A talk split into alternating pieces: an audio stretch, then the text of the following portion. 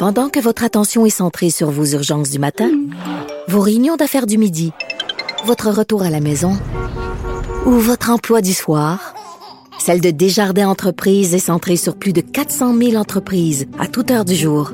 Grâce à notre connaissance des secteurs d'activité et à notre accompagnement spécialisé, nous aidons les entrepreneurs à relever chaque défi pour qu'ils puissent rester centrés sur ce qui compte, le développement de leur entreprise.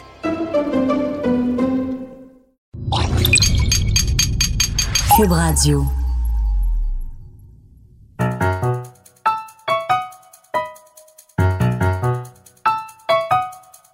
Ici Mathieu Boccoté et bienvenue au balado Les idées mènent le monde.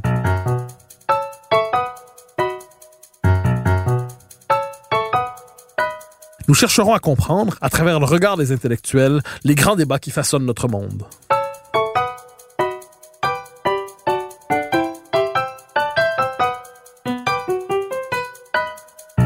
La question de l'immigration traverse notre époque. Partout dans le monde occidental, on s'inquiète des flux migratoires qui transforment en profondeur la composition de nos sociétés. En fait, l'immigration massive s'impose partout comme une préoccupation politique centrale. Sommes-nous devant un phénomène immaîtrisable? L'immigration massive s'accompagne, dans les sociétés qui la connaissent, de la montée d'une angoisse de plus en plus explicite, celle de devenir étranger chez soi. Mais au Québec, la discussion tarde à éclore publiquement. Et lorsqu'on l'aborde, c'est avec des pincettes comme si la question demeurait taboue et suscitait encore un profond malaise. Il nous faut pourtant l'aborder lucidement, sans excès ni mièvrerie, ce que permet de faire l'excellent ouvrage de Jacques Hull, Disparaître, que j'ai eu le plaisir de préfacer. Et c'est pour mieux comprendre cette question dans toutes ses dimensions que je reçois l'auteur aujourd'hui. Jacques Hull, bonjour. Bonjour. Alors, première question toute simple à propos du titre. Euh, alors, Lise Payette avait à la fin des années 80 fait un documentaire, consacré un documentaire à la question de l'immigration sous le titre Disparaître. Votre titre a pour ouvrage, votre ouvrage a pour titre Disparaître est-ce que c'est une forme de clin d'œil? Euh, qu'est-ce que vous entendez? Est-ce que on doit comprendre aujourd'hui que la question de l'immigration ne doit plus être posée en termes strictement économiques ou sociaux? Est-ce qu'elle remet en question, autrement dit, l'existence même de la nation? Tout à fait. C'est vraiment un clin d'œil à la grande dame que fut Lise Payette. Et d'ailleurs, à l'époque, si je me souviens bien, on lui a fait bien des reproches et je pense injustement. Ce qu'elle soulevait, euh, la dynamique, notamment des mots linguistiques, qui se joue avec les afflux migratoires, était tout à fait pertinent et c'est encore plus inquiétant. Quand je parle de disparaître, c'est de disparaître comme majorité démographique. C'est le but. Et l'essentiel, c'est la ligne conductrice euh, de mon ouvrage. Euh, l'immigration, quoi qu'on en dise, on en pense, ne se résume pas, comme vous l'avez bien dit dans l'introduction, à une simple question de pénurie, au demeurant exagéré, prétexte selon moi, mais il y a des effets multiples sur le plan démographique, sur le plan culturel, sur le plan politique, sur le plan du marché du travail, et on doit absolument euh, analyser ces effets et surtout en prenant d'abord la mesure de, euh, des afflux migratoires.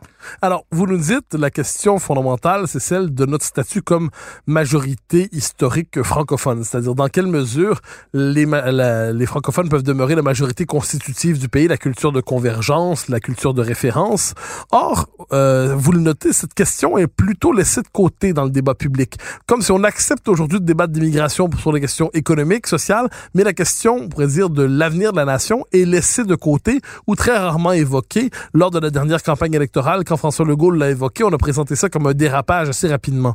Euh, comment expliquez-vous cette espèce de malaise ou de censure qui entoure le débat sur l'avenir de la majorité historique francophone, alors que pendant longtemps, ça allait de soi dans le débat politique?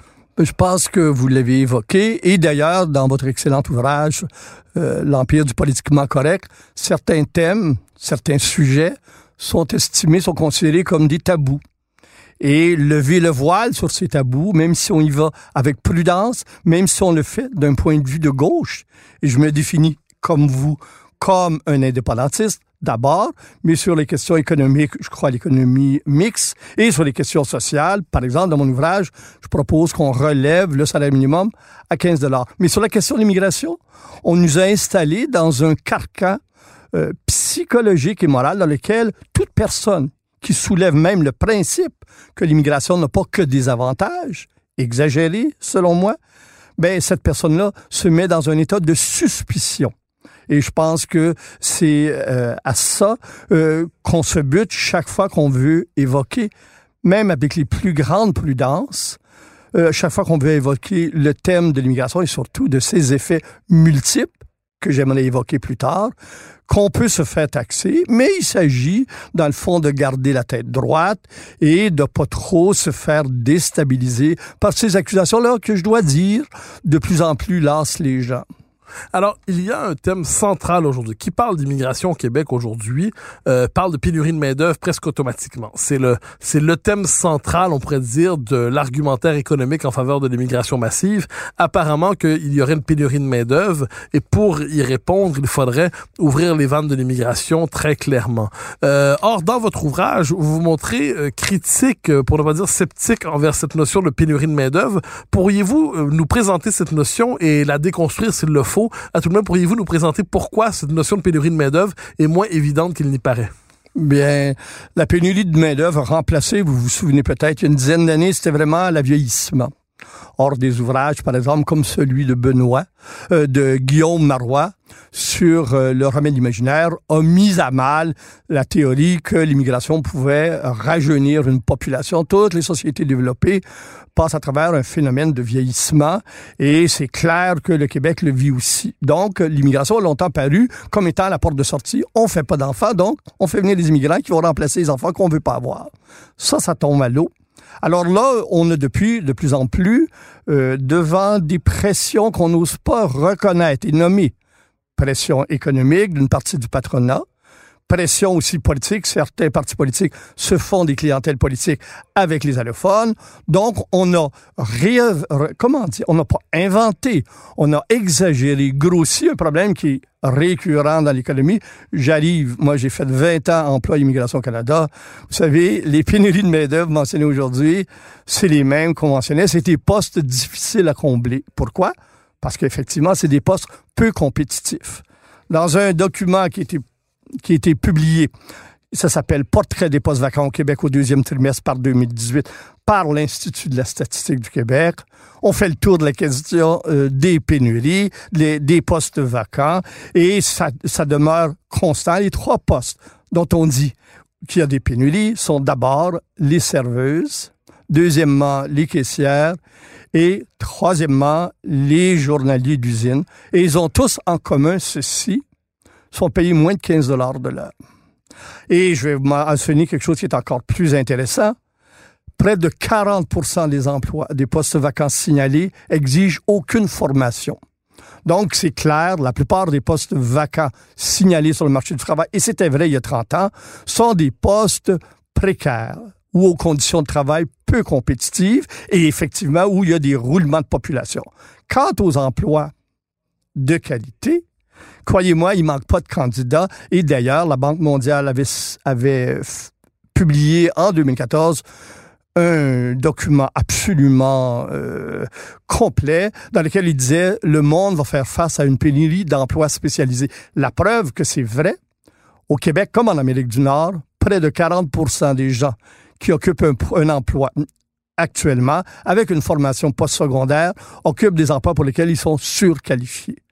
En d'autres mots, s'il y a pénurie au Québec, il y a pénurie d'emplois de qualité. Et dans ce sens-là, M. Legault avait un peu raison. Ce qu'on a besoin, ce sont des emplois qui payent dans les 30, 40 et 50 dollars. Et je fais remarquer que les, postes en vacances dans ces secteurs-là sont rarissimes. D'ailleurs, le salaire moyen au Québec est de 24 dollars. Et rappelons-nous que 855 000 travailleurs et travailleuses au Québec travaillent pour un revenu qui est moins horaire, de moins de 15 dollars de l'heure. Alors, je propose, je répète, qu'on doit d'abord s'occuper des gens qui sont sur le marché du travail et qui, carrément, dans le contexte actuel, sont sous-payés. Alors, vous, euh, vous évoquez la question du patronat. Euh, on lisait récemment dans les journaux, par exemple, certains patrons se plaindre qu'ils devaient payer trop cher leurs employés pour certains euh, pour certains postes. Et puis là, pour eux, c'était la preuve qu'il y avait une pénurie de main d'œuvre. Est-ce qu'on pourrait pas croire que pour le patronat ou à tout le pour une certaine partie du patronat, l'immigration massive va être utilisée pour faire une pression sur une pression à la baisse sur les salaires, pour éviter quelquefois de se moderniser aussi, de moderniser l'entreprise, de de robotiser comme on disait autrefois. De...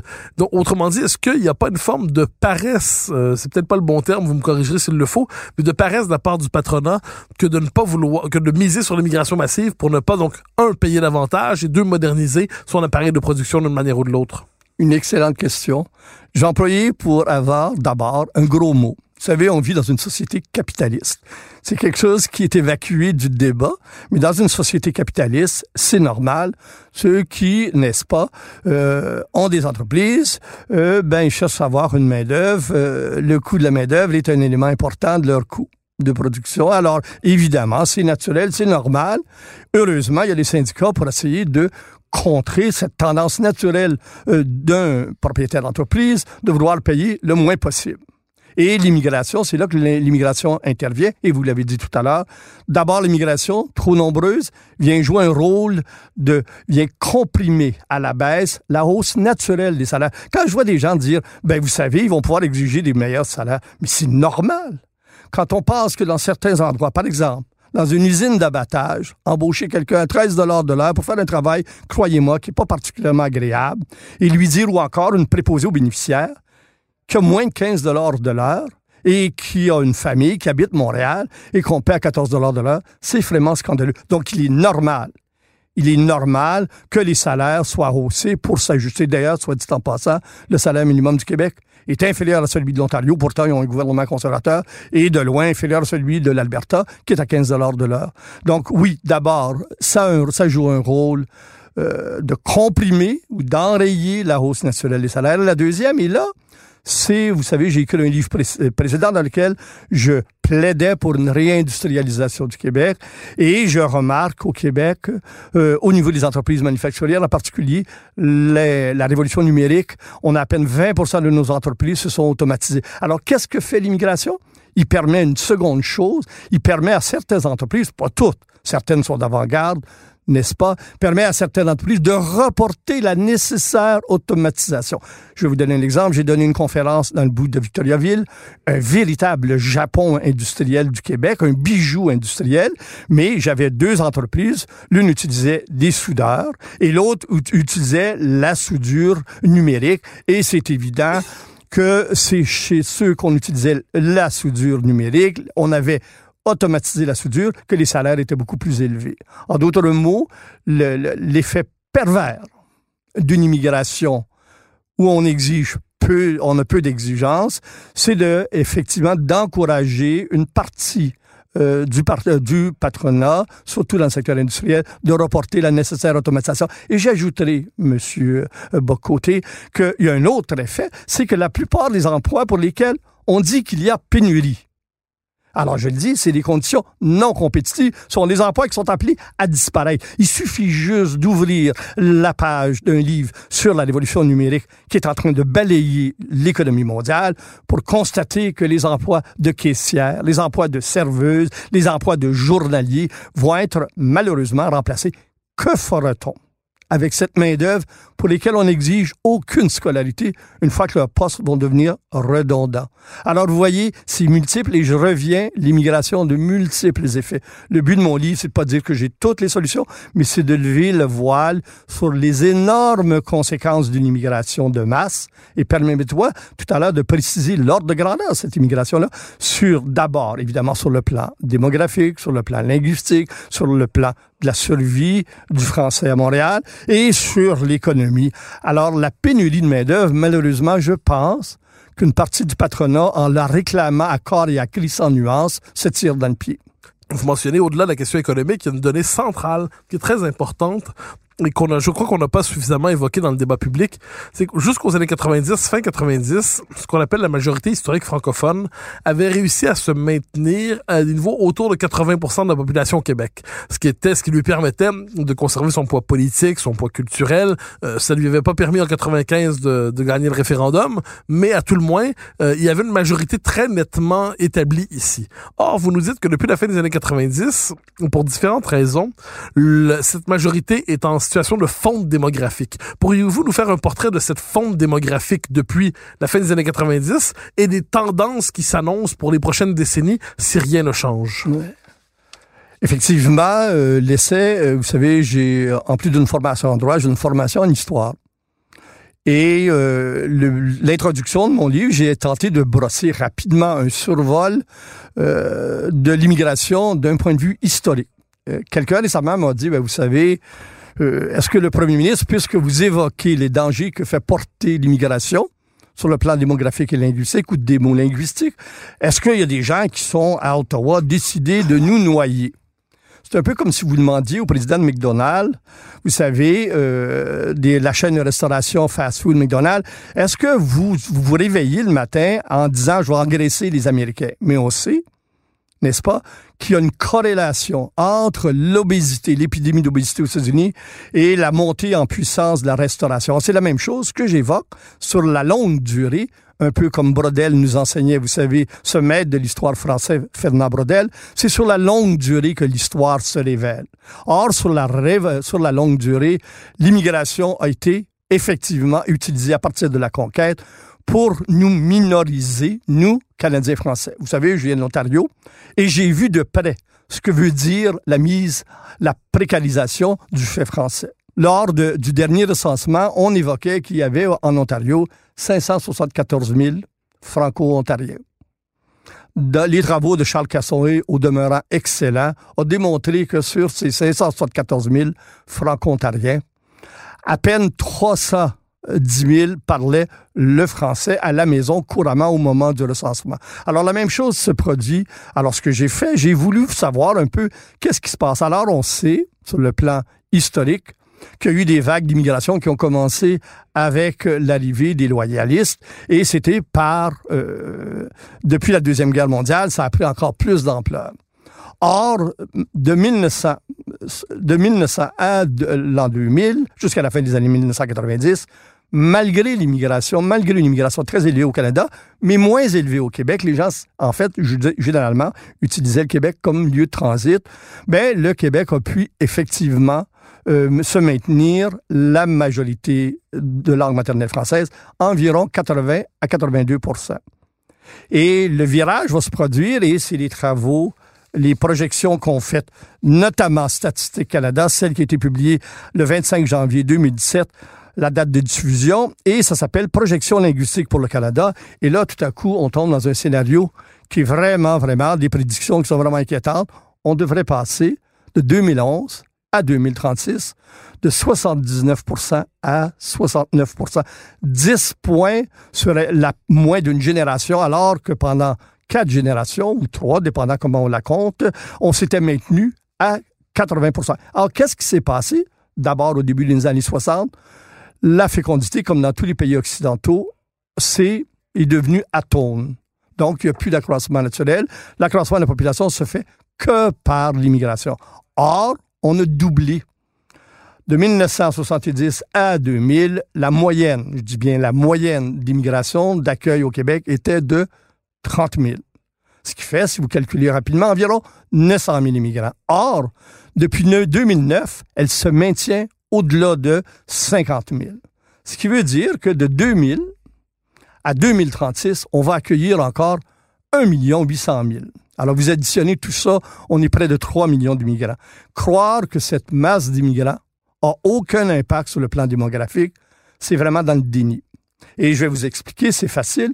50 000 immigrants par année, vous savez, proportionnellement à, la taille du Québec, c'est deux fois plus d'immigrants qu'aux États-Unis. En d'autres mots, la petite collectivité québécoise, la société distincte québécoise, ne, se permet d'avoir un niveau d'immigration, un taux d'immigration qui est le double de celui des États-Unis, qui ont une population de 325 millions, dont la culture anglo-américaine est dominante à travers la planète, qui domine l'économie, qui domine, bref, c'est la méga puissance hégémonique. Et nous, la petite société fragile, cet îlot francophone, on se permet le luxe. Alors, j'ai fait une j'ai établi une corrélation. Je me suis dit, est-ce que pas évident, est-ce que c'est pas évident? Et les projections statistiques le démontrent qu'il y a une corrélation entre la fonte, si vous le voulez, un peu comme nos banquises polaires qui sont en train, avec le réchauffement climatique, on est en train de fondre. Alors la majorité, et c'est la seule qui nous reste en Amérique du Nord, vous savez, en Ontario, ailleurs, on représente les Franco, moi j'aime mieux dire Canadiens-Français, c'est comme ça que j'ai été élevé. Nous, les Canadiens-Français, les communautés canadiennes-françaises hors Québec, celle de l'Ontario, c'est 310 000. On représente moins de 3,8% de l'ensemble de la population canadienne. On va tomber à 2,7. Ce qui veut dire, statistiquement parlant, on perd toute influence. Il reste donc qu'une seule majorité, fragile, c'est celle du Québec, et celle-ci va fondre, et j'ai utilisé le mot fondre, parce que je pense qu'on est devant un problème vraiment, vraiment gravissime. On est une petite collectivité et on va passer de 79 à 69 Certains, comme Charles Castonguay, par exemple, l'excellent mathématicien qui fait des travaux et qui suit euh, la question des de l'assimilation depuis 30 ans, professeur à l'Université de Sherbrooke, euh, d'Ottawa, pardon, à la retraite, et qui écrit régulièrement dans l'autre journal.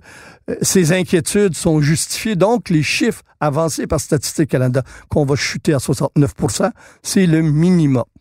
Donc, oui, la majorité, euh, la majorité de langue maternelle française au Québec est gravement menacée. Et puisque la cause de cette diminution est l'immigration, pas l'immigration en soi, mais trop élevée. Ce que je propose, logiquement, c'est de revenir, n'est-ce pas, à euh, nos, moyennes historiques qui se situaient sous 30 000. D'ailleurs, et je termine, si on utilisait simplement le taux d'immigration, ce que les démographes appellent le nombre d'immigrants par 1000 habitants, au lieu de 6 immigrants par 1000 euh, habitants. On en aurait trois. C'est exactement le taux des États-Unis. Alors, si vous l'appliquez à la population d'aujourd'hui, c'est environ 25 000. Donc, mon plaidoyer, Monsieur Bocoté, c'est pas d'arrêter l'immigration, mais c'est de la rendre de telle sorte, de la rendre, d'avoir une approche raisonnable, de se dire, on doit préserver quelque chose qui est précieux, c'est la société distincte, et surtout que cet afflux migratoire exagéré fait des problèmes insolubles sur le marché du travail. On sait que les taux d'immigration chez les immigrants sont beaucoup plus élevés que chez les natifs. Des problèmes sur la langue. On sait qu'à Montréal, de plus en plus, dans les édifices publics, dans les magasins, pour l'emploi, c'est l'anglais. Et, je le vérifie à chaque fois que je me promène dans certains quartiers. Euh, sur la cohésion, et effectivement, on doit poser aussi la question de la cohésion sur les enjeux constitutionnels. On oublie. Mais vous imaginez, s'il y avait un troisième référendum, comme indépendantiste, c'est clair que la diminution de la masse critique démographique euh, de langue maternelle française diminue nos chances progressivement. Alors, c'est un peu euh, la problématique dans laquelle se situe mon essai. Alors, devant tout cela, devant cette démonstration très convaincante, certains vous répondront de manière presque rituelle ou pavlovienne, loi 101. Euh, ils disent la loi 101, tout cela est très vrai, mais la loi 101 a changé le cours des choses et aujourd'hui, la loi 101 suffit pour franciser les nouveaux arrivants, pour fabriquer des Québécois. Euh, Est-ce que vous, même même dans son état actuel, multi-torpillé par les opérations fédérales, euh, ils disent néanmoins la loi 101 est suffisante pour assurer la francisation. Euh, que répondez-vous à cet argument? La loi 101 était certainement un geste absolument historique on doit féliciter le premier gouvernement souverainiste du Québec de M. René Lévesque d'avoir eu l'audace, et je me souviens, parce que je suis assez âgé, des débats qui avaient entouré euh, l'adoption de la loi 101. Et je me souviens que c'est à peu près les mêmes expressions qu'on entend aujourd'hui, le recours aux amalgames, au... je me souviens qu'on avait accusé le bon docteur Lorrain d'être le Goebbels du gouvernement du Québec. Alors, vous savez, il n'y a rien de nouveau hein, sous le soleil. Alors, ce que je réponds, ben, c'est Charles Cassonga, encore euh, cet homme que j'admire, dont les travaux sont remarquables, qui a écrit justement hier, signé un article qui s'appelle Le mensonge de l'efficacité de la loi 101. En fait, la loi 101, d'abord, euh, une partie de l'immigration qui lui échappe, puisque les gens qui arrivent ici, pour une bonne part, sont pas choisis par le Québec, sont choisis par le fédéral, surtout dans le cas de la réunification de famille, donc sont pas scolarisés en français. Hein? Ce qui veut dire que euh, sont vraiment, vraiment ceux qui sont touchés, les immigrants qui sont touchés, c'est ceux qui vont être scolarisés. Et ils le sont d'ailleurs seulement au primaire et au secondaire. Par conséquent, l'emprise de la loi 101 sur, ou l'impact de la loi 101 sur la francisation des immigrants, elle est limitée. Elle n'est pas inutile, mais elle est limitée. Et on s'en aperçoit de plus en plus. Ce qui fait que, par exemple, euh, une étude du vérificatrice générale l'a démontré, d'abord, à peine 30% des gens qui arrivent au Québec n'ont pas le français ou l'anglais comme langue première. À peine 30% vont choisir des cours de français. Et je vous permets, me permets de le signaler, j'en suis renversé. C'est des cours qui sont offerts gratuitement. Il y a même des allocations. Ce qui veut dire que 70% des immigrants qui ne parlent pas le français ou l'anglais choisissent d'ignorer l'apprentissage du français. Alors, ça a des conséquences évidemment cumulatives. Moi, j'arrive à peu près au chiffre de 20 000 sur les 50 000. Ben, 20 000 multiplié par 10, c'est 200 000. Et c'est curieux parce qu'il y a eu un article qui était signé de M. Dutrissac dans le Devoir, dans lequel il disait 210 000 allophones au Québec ou issus de l'immigration ne parlent pas français, mais cependant, la plupart d'entre eux parlent l'anglais. Alors, les travaux de Charles, je reviens à votre question et je la résume.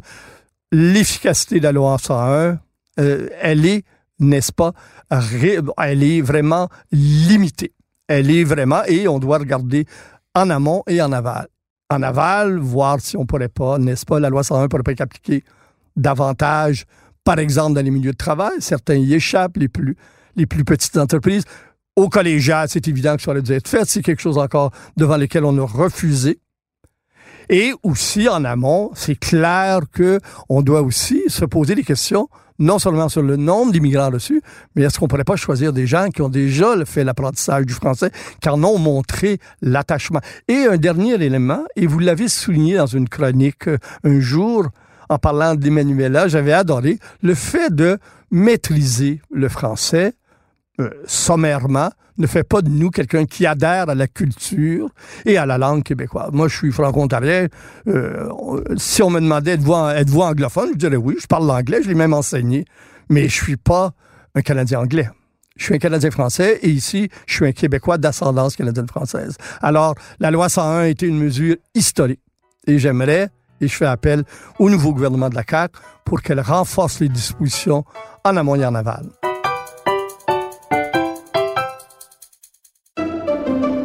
Pendant que votre attention est centrée sur cette voix qui vous parle ici, ou encore là, tout près ici, très loin là-bas, ou même très, très loin, celle de Desjardins Entreprises est centrée sur plus de 400 000 entreprises partout autour de vous. Depuis plus de 120 ans, nos équipes dédiées accompagnent les entrepreneurs d'ici à chaque étape pour qu'ils puissent rester centrés sur ce qui compte, la croissance de leur entreprise.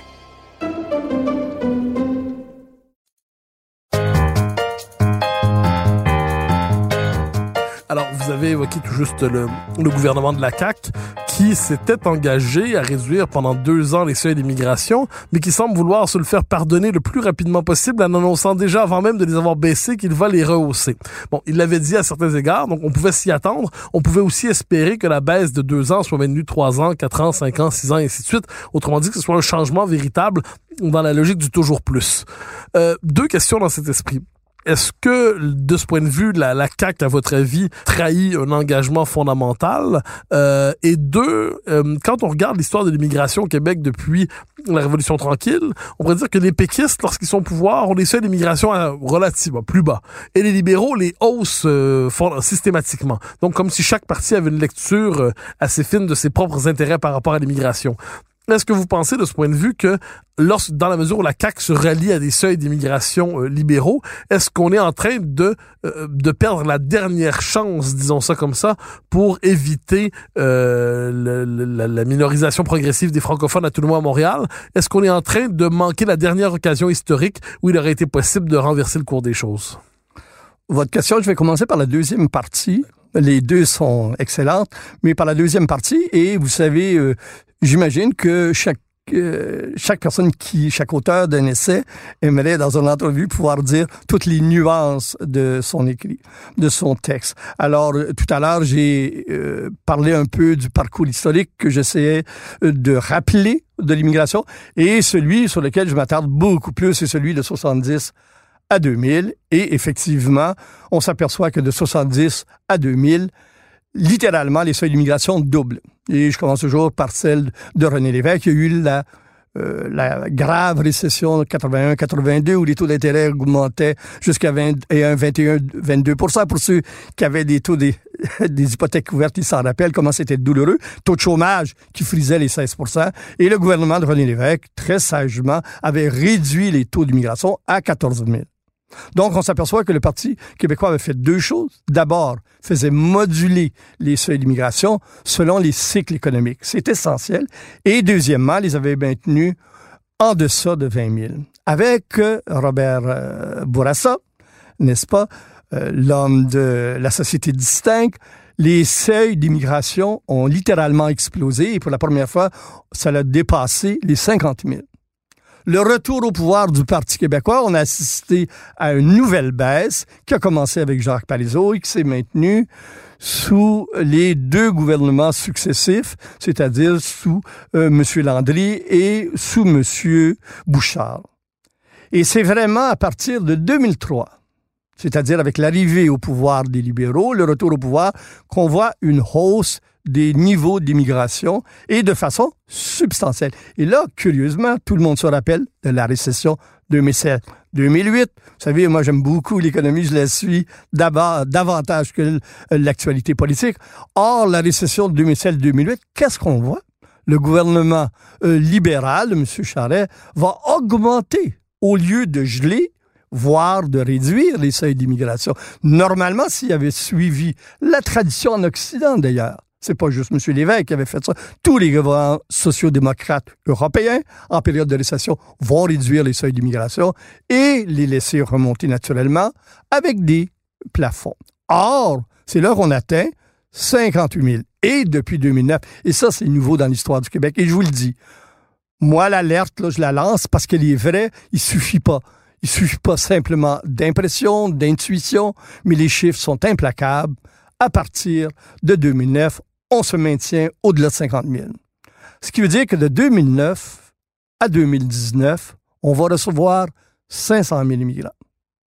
500 000 nouveaux arrivants. Vous savez, c'est plus que la ville de Laval, 410 000. De 2000 à 2036, c'est 1 800 000. Maintenant, si on fait le total, on arrive environ à 2,8 millions d'immigrants sur l'espace de 1970 à 2036. Deux générations. Maintenant, une société, généralement dans toutes les sociétés, peu importe leur accueil, les immigrants, 20 à 25 vont partir. Donc, on conserve environ, environ 80% des immigrants.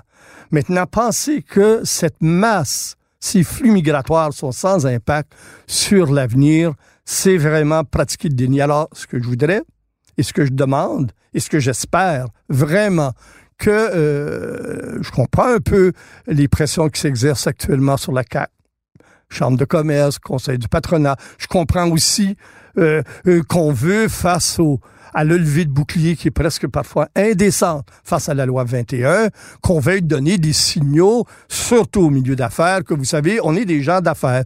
We mean business. Et effectivement, M. Legault est un homme d'affaires, un bon homme d'affaires. Et, mais, vous savez, c'est curieux, je vois M. Legault un peu comme un parent. Ma mère s'appelle Gabriel Legault. Alors, par ma mère, je suis un Legault. Et les Legauds, c'est des gens quand même avec une intelligence pratique, des gens concrets.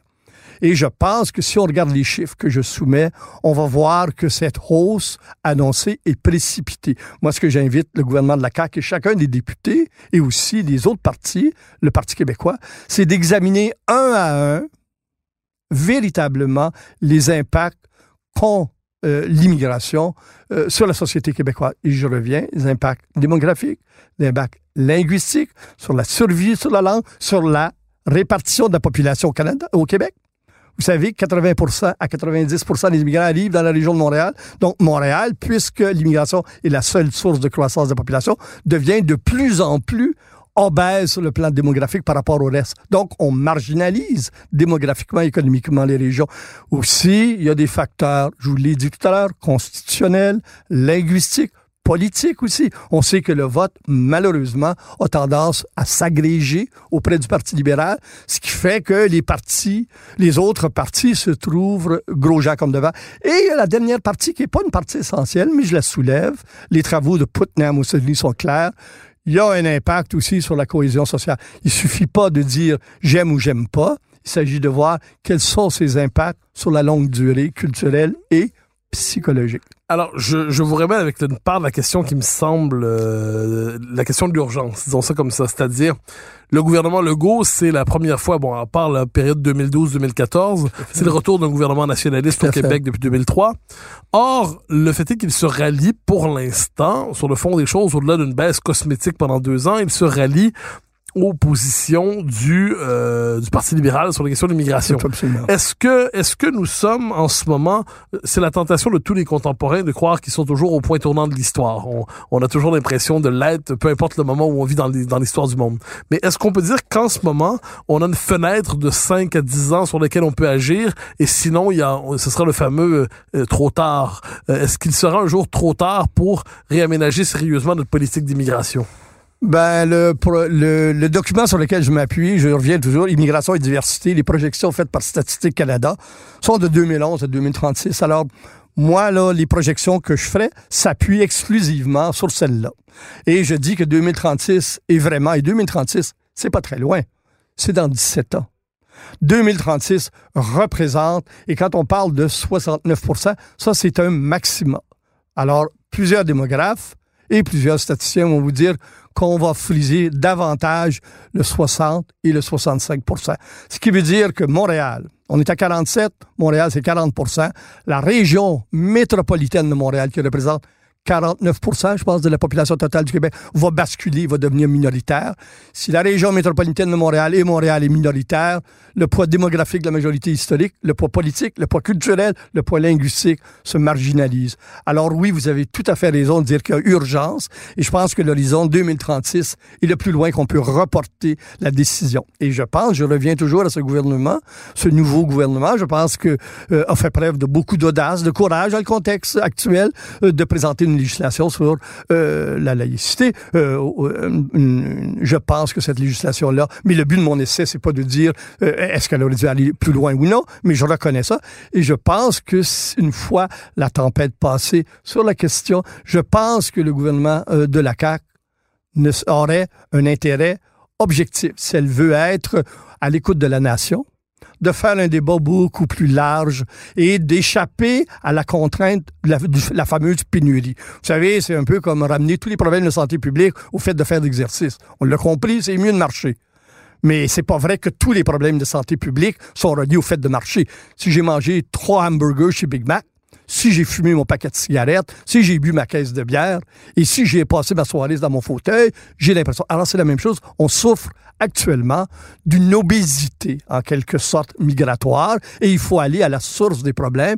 Et je pense que collectivement, et je me vais me permettre, vous savez, si j'avais à réécrire le livre, j'aurais fait un livre sur euh, les Premières Nations également. Hum, quand j'étais jeune, moi, je suis né à Matawa, un petit village, et au collège, on, on me taquinait, on m'accusait, on m'appelait métisse. Et je me souviens que mon père montrait toujours la photo d'une grand-mère qui disait qui était vraiment indienne. Et effectivement, euh, plusieurs chez nous, surtout mes sœurs aînées, avaient les yeux bridés, même s'ils avaient les yeux bleus. Alors c'est certain que comme toutes les vieilles familles canadiennes françaises, on a un peu de sang amérindien. Et je voulais vous faire remarquer, j'aime beaucoup les statistiques, vous savez. Je l'ai lu avec beaucoup d'attention.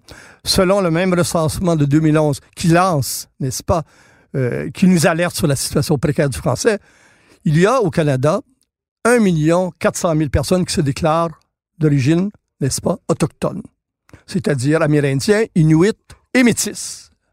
Parmi celles-là, à peine 18% maîtrisent une langue maternelle. 82% des Autochtones au Canada, n'est-ce pas, déclarent l'anglais surtout, le français à peu près 10% Donc, et les langues qui vont survivre, on en nomme trois. Il reste le cri, probablement va survivre parce qu'il y a suffisamment de l'octol, l'objiboué et peut-être euh, la langue inuit. Donc, on a là un génocide culturel vraiment, vraiment qui se passe sous nos yeux. Et on fait à Ottawa des déclarations de principe, vous savez, on veut protéger les langues. Mais dans la réalité, les tendances lourdes, c'est pour ça que je me méfie des politiciens, les tendances lourdes sont inexorables. Et d'ailleurs, dernier détail intéressant, c'est au Québec les langues amérindiennes sont le mieux protégées, où on retrouve le, taux le plus élevé de locuteurs de langue amérindienne. Alors, je les relis, j'aurais ajouté un chapitre sur eux pour dire que, euh, comme les Premières Nations, cette première nation qui est la nation canadienne, n'est-ce pas, on est menacé par un flot migratoire qui est beaucoup trop élevé pour pouvoir gérer ses conséquences. Alors, vous avancez, on nous reste quelques minutes à peine, dans les euh, dans les propositions qui sont les vôtres. Il y a donc, on l'a compris, une baisse des seuils d'immigration. Il y a eu ensuite faire du français un critère, ce qui était la proposition du Parti québécois, c'est-à-dire euh, de... Bon, vous ajoutez aussi des critères de proximité culturelle, c'est-à-dire pour favoriser l'intégration euh, d'une manière ou de l'autre. donc, vous évoquez par exemple des immigrants de France, de Belgique, de Suisse romande, et ainsi de suite, si je ne me trompe pas. dans quelle mesure nos gouvernements assume-t-il d'une manière ou de l'autre l'idée de la nécessaire proximité culturelle pour favoriser l'intégration? Est-ce que pour l'instant de tels critères existent de manière ou de l'autre ou est-ce que nous sommes étrangers à de telles considérations? Bien, euh, encore là, euh, la rectitude politique nous impose, n'est-ce pas, euh, une censure, une censure constante, comme si la préférence linguistique était en soi suspect. Et, euh, ma foi, euh, tout comme la préférence religieuse. Je donnais l'exemple dans mon livre, euh, Israël privilégie, encourage, n'est-ce pas, l'immigration de sa diaspora. les Allemands, depuis longtemps, vous savez, l'Allemagne a vécu un phénomène incroyable après la Deuxième Guerre mondiale. On a littéralement vidé des provinces allemandes de leur population, 12 millions. On parle de, euh, déplacement, c'est 12 millions. Et l'Allemagne a effectivement dans ce législation, on a accueilli par exemple des Allemands, même s'ils ne parlaient plus, qui venaient de l'Union soviétique. Donc, on privilégiait euh, des gens qui euh, avaient, qui, qui partageaient un héritage commun. Alors, ce que je veux dire, c'est que les travaux aussi aux États-Unis ont démontré que les gens, euh, les travaux d'Huntington notamment, que les gens qui partagent, par exemple, aux États-Unis, les immigrants qui ont le moins, qui sont le mieux adaptés, le plus rapidement, qui ont moins quitté, vous savez, parce qu'il y a une partie des immigrants qui retournent dans leur pays. Or, plus c'est éloigné de l'anglais, les Écossais, les Irlandais, qui était pourtant euh, catholique. Et euh, les Anglais, évidemment, ont un taux, là, euh, c'est presque 95 des immigrants qui restent au pays. Et plus tu t'éloignes, par exemple, les Italiens, moi-même, je ne le savais pas, 60 des Italiens qui ont immigré aux États-Unis sont retournés en Italie. Donc, je parle du critère qu'on pourrait, effectivement, surtout qu'on est dans une, une, situation paradoxale. On fait venir des immigrants qui ne maîtrisent pas l'anglais, le français. Manifestement, certains ne veulent pas l'apprendre. Et on consacre des sommes fortes pour essayer de franciser. Alors, est-ce qu'il ne pourrait pas, parallèlement, ça ne veut pas dire d'exclure ceux qui ne parlent pas, mais est-ce qu'on ne pourrait pas choisir un certain pourcentage de gens qui ont déjà le français comme langue maternelle? Quand je parle d'un français, ça ne veut pas dire qu'il y a des Français qui sont d'origine maghrébine, qui sont arméniennes, qui sont juives, mais c'est quelqu'un pour qui la langue française était la langue courante à la maison. Alors, c'est dans ce sens-là. Il y a les franco ontariens, il y a tous les franco, les acadiens. Alors, est-ce qu'ils pourraient pas... Et on s'est aperçu, la dernière chose, que ceux qui, n'est-ce pas, appartiennent à la langue romane, euh, espagnol, italien, surtout sud-américain, ont tendance davantage à adopter le français euh, que d'autres groupes. Alors, ma thèse est relativement simple. Il pourrait y avoir, dans nos critères de sélection, une emphase placée. Et je donnais l'exemple de la France, parce que, curieusement, la France est un pays d'émigration actuellement. Euh, il suffit juste de se promener à Montréal, j'habite Montréal, et puis seulement qu'auprès de du consulat français, là, mais je voudrais pas qu'on m'appelle à, à, sortie de studio, je pense qu'il y a 85 000 Français à Montréal enregistrés. Alors, il y a vraiment une pression. L'année passée, je donne des exemples, euh, les fameux là, euh, visas, euh, vacances, travail. Il y a vraiment une pression et on pourrait aller chercher certainement au sein de tous ces groupes-là une bonne portion des immigrants. Alors, si tu fais venir quelqu'un, n'est-ce pas, qui parle le français, qui aime le français, et qui le chérit, mais je pense qu'on a voilà un citoyen qu'on veut avoir. Et d'ailleurs, j'ai un des exemples qui est le plus frappant, moi, tous les jours, quand je le Journal de Montréal, c'est Joseph Facal. Mais peut-on être plus québécois que lui? Et on voit le parcours de Joseph, euh, un immigrant d'origine, je sais pas si lui ou c'est son père, euh, uruguayenne, et qui euh, épouse non seulement euh, maîtrise la langue, mais épouse nos aspirations collectives. Alors, peut-on souhaiter mieux que beaucoup de Joseph Facal. Alors, une dernière question euh, avant de terminer cet entretien. Euh, dans votre ouvrage, vous, euh, il y a, euh, vous évoquez donc la possibilité d'une disparition de la nation. Euh, donc, vous, je ne dirais pas que c'est un ouvrage pessimiste, le terme n'est pas là, puisque vous appelez à l'action politique. Est-ce que vous croyez néanmoins, je, je, je vous disiez tantôt jusqu'à 2036, c'est c'est l'horizon de vos, de vos prédictions. Croyez-vous néanmoins qu'on est à ce moment dans l'histoire où c'est l'avenir de la nation qui se joue. C'est-à-dire, fondamentalement, si les décisions politiques importantes ne sont pas prises, la dynamique de la minorisation sera irréversible. Est-ce qu'on est-ce qu'on pourrait décrire ainsi notre situation historique? Vous l'avez tellement bien décrit que pour une fois, je vais être bref. Oui, vous avez totalement raison. On joue vraiment, on joue vraiment. Et quand on parle de 10 ou 15 ans, vous savez, à l'échelle de l'histoire, 2036, c'est un battement de cœur. C'est un clignement d'œil. C'est excessivement court. Et moi, je pense qu'effectivement, euh, sur le plan politique, sur le plan démographique, sur le plan culturel, et la grande région Montréal, qui est la locomotive du Québec, ben, c'est perdu. Et l'effort, c'est euh, ce qu'on va vivre après, ça va être les spasmes de l'agonie. Je le pense vraiment. Alors, vous avez tout à fait raison, euh, Monsieur Boccoté. Je pense que l'avenir de la dernière majorité, vous savez, le Canada, on nous s'appelait jadis, le Canada, c'était quoi à l'époque de la Nouvelle-France? C'était les basses terres du Saint-Laurent entre la Malbaie puis la rivière des Outaouais. Notre nom, c'était Canadien. Le pays, c'était le Canada. On était conquis. On nous a enlevé notre nom, n'est-ce pas? On nous a enlevé le pays. Et maintenant, dans ce pays qui nous reste, le Québec, notre berceau national, il nous reste une fragile majorité. Et sans surdramatiser, cette majorité-là, vraiment, vraiment, elle est menacée. Et selon moi, parmi les mesures, je, prétends pas que seul le contrôle des niveaux d'immigration va compter, mais c'est certainement une mesure en amont essentiel à notre survie. Alors Jacques c'était un plaisir de vous recevoir au débat Le Monde. Merci. Merci infiniment.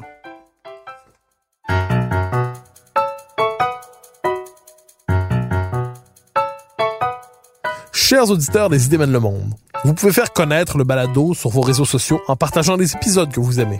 Cela nous donne à chaque fois un fier coup de main pour faire découvrir le balado. Aussi, si vous écoutez sur une autre plateforme que Cube Radio, laissez-nous un commentaire. C'est encore une fois un geste qui nous permet de faire connaître la série à un plus grand nombre. Merci à vous d'être à l'écoute.